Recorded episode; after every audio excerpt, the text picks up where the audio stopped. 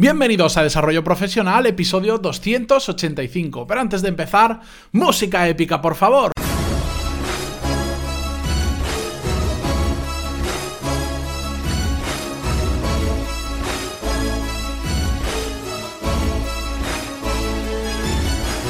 Muy buenos días a todos y bienvenidos una semana más, un lunes más, un episodio más a Desarrollo Profesional, el podcast donde hablamos sobre todas las técnicas, habilidades, estrategias y trucos necesarios para mejorar cada día en nuestro trabajo. Este episodio eh, quería agradecérselo especialmente a todos los que vinisteis la semana pasada, el jueves, al seminario que hicimos online sobre cómo marcarnos objetivos y de hecho voy a dedicar todo el episodio a, un poco a este tema, hacer un breve repaso de lo que vimos principalmente en el seminario, porque aunque duró una hora, no os voy a dar una hora de episodio hoy, sí 10 minutitos, donde quiero ver los puntos, eh, digamos, principales que tratamos en el seminario. Y sobre todo la parte... Eh, de los errores comunes que se cometen a la hora de marcarnos objetivos, que es una parte fundamental conocer porque en el momento en que sabemos lo que habitualmente solemos hacer mal, es mucho más fácil ponerle remedio.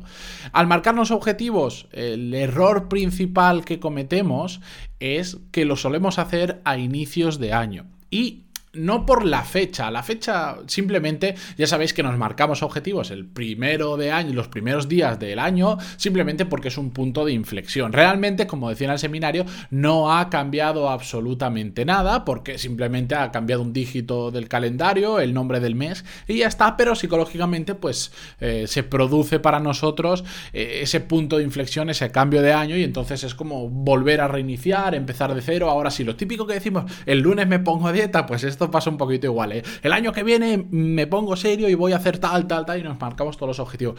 Eso... De hecho, no está mal y está bien que tomemos un punto de inflexión para, digamos, reiniciar el contador.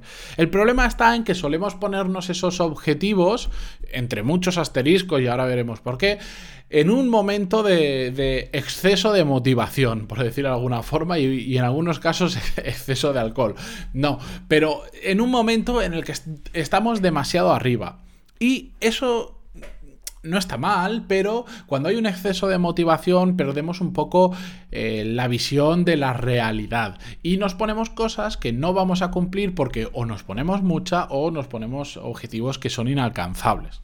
Lo decía en el seminario, lo más importante de todo no es hacer una lista con todos los objetivos que queremos cumplir, sino, aunque solo sea un objetivo, llevarlo a cabo y cumplirlo. Y después ya nos marcamos otro. Y cuando tengamos otro nos marcamos dos o tres, pero poquito a poco. El problema es que cogemos la primera semana del año y nos marcamos un, hacemos una lista de, de objetivos que es inabarcable. Y al final, como es tan grande porque queremos adelgazar, queremos dejar de fumar, hacer deporte, queremos ahorrar no sé cuánto este año, queremos hacer un máster de no sé quintos, queremos cambiar de trabajo, queremos cambiar de casa, un montón de objetivos mezclados profesionales y personales que al final es tan complicado hacer todo eso a la vez que no los vamos a cumplir y esa lista de objetivos se termina convirtiendo en una lista de sueños, en una lista de deseos de algo que jamás va a pasar. Porque vosotros pensado, simplemente poneros un objetivo ahora, el que sea profesional, preferiblemente, que para eso estamos en este podcast, pero también puede ser personal. Mm, simplemente conseguir ese objetivo ya nos tiene que costar algo. ¿De acuerdo? Eh, entonces, si solo un objetivo ya nos cuesta, porque si no, no tiene sentido. Si hacemos algo que es tan absolutamente fácil, que no nos cuesta nada eh, de esfuerzo, bueno, pues igual no es un objetivo, simplemente una cosa que teníamos que hacer y ya está. Los objetivos siempre tienen que tener ese punto de esfuerzo, de, de necesidad de hacer un extra para conseguirlo. Si un objetivo ya nos cuesta, imaginaros si queremos abordar 5 o 7 a la vez salvo que estemos muy acostumbrados, tengamos un ritmo de trabajo y un ritmo de sacrificio y de constancia muy alto, no lo vamos a conseguir. Y cuando no lo conseguimos, ¿qué pasa? Que nos frustramos porque decimos no valgo para nada, ni no, me, no cumplo ni lo que me marco, me distraigo mucho y un largo etcétera. Por eso yo digo, empezad poco a poco, poneros un único objetivo que se cumpla este mismo mes o para el mes que viene. No hace falta que sea un objetivo un año, porque ponernos un objetivo un año, si no hay metas intermedias, si no hay puntos intermedios, mejor dicho, eh, vamos a tener un problema. Que es que no vamos a ver recompensa, no vamos a notar mucho la evolución. ¿De acuerdo? Esto siempre se pone de ejemplo la gente que trata de perder peso. No digas voy a perder 10 kilos y me voy a controlar y cuando pierda 10 kilos lo celebraré. No, voy a perder un kilo dentro de una semana. Entonces celébralo porque verás, dice, uy, he cumplido este mini objetivo de perder un kilo esta semana. Perfecto. Eso te motiva a seguir adelante. En cambio, si es demasiado largo en el tiempo, nos cuesta muchísimo eh, tener esa motivación que es tan, tan, tan, tan, tan importante para seguir adelante con este tipo de cosas. Por eso, Empezad por un objetivo que se cumpla este mismo mes o, estos 15 primeros días o cuando queráis, pero es muy breve. Cuando lo cumpláis, seguid avanzando en ese objetivo o cambiad a otro si ha terminado. Y después, más adelante, ya poneros dos o tres objetivos. Y no pasa nada, pero poquito a poco. Yo mi recomendación, sobre todo si son eh, cosas que no hemos hecho con anterioridad, es decir, que no sabemos eh, con exactitud cuánto nos va a costar, cuánto no nos va a costar. Por ejemplo, leer un libro, yo con mi velocidad de lectura sé, sé más o menos que cada página, por poner un ejemplo, eh, tardo un minuto en leer. Si tengo un libro de 200 páginas, tardaré 200 minutos en leerlo, más un margen de error. Mm, vamos a ponerle cuatro horas, que son más o menos, un poquito menos, ¿de acuerdo? Bueno, si yo digo que me quiero leer cuatro libros este mes, 4 por 4, 16. ¿De acuerdo? Sé que le tengo que dedicar 16 horas. Es, digamos, es una matemática muy exacta. Entonces, si mi, si mi objetivo es leer cuatro libros este mes, sé que tengo que dividirme 16 horas entre las cuatro semanas, cuatro semanas, cuatro horas a la semana, etc. En cambio, cuando hay cosas que no hemos hecho previamente y no sabemos cuánto vamos a tardar, no os pongáis objetivos muy a largo plazo tampoco.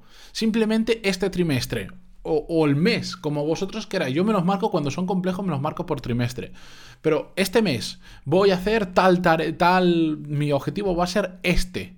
Y haces una aproximación y cuando termine ese mes, o a medida que vas pasando el tiempo, vas viendo cuánto te acercas, cuánto te alejas, pero no porque no seas constante o no lo estés haciendo, simplemente porque como no lo has hecho nunca, igual tardas un poco más de lo que tenías previsto, o todo lo contrario, o tardas menos y lo vas ajustando.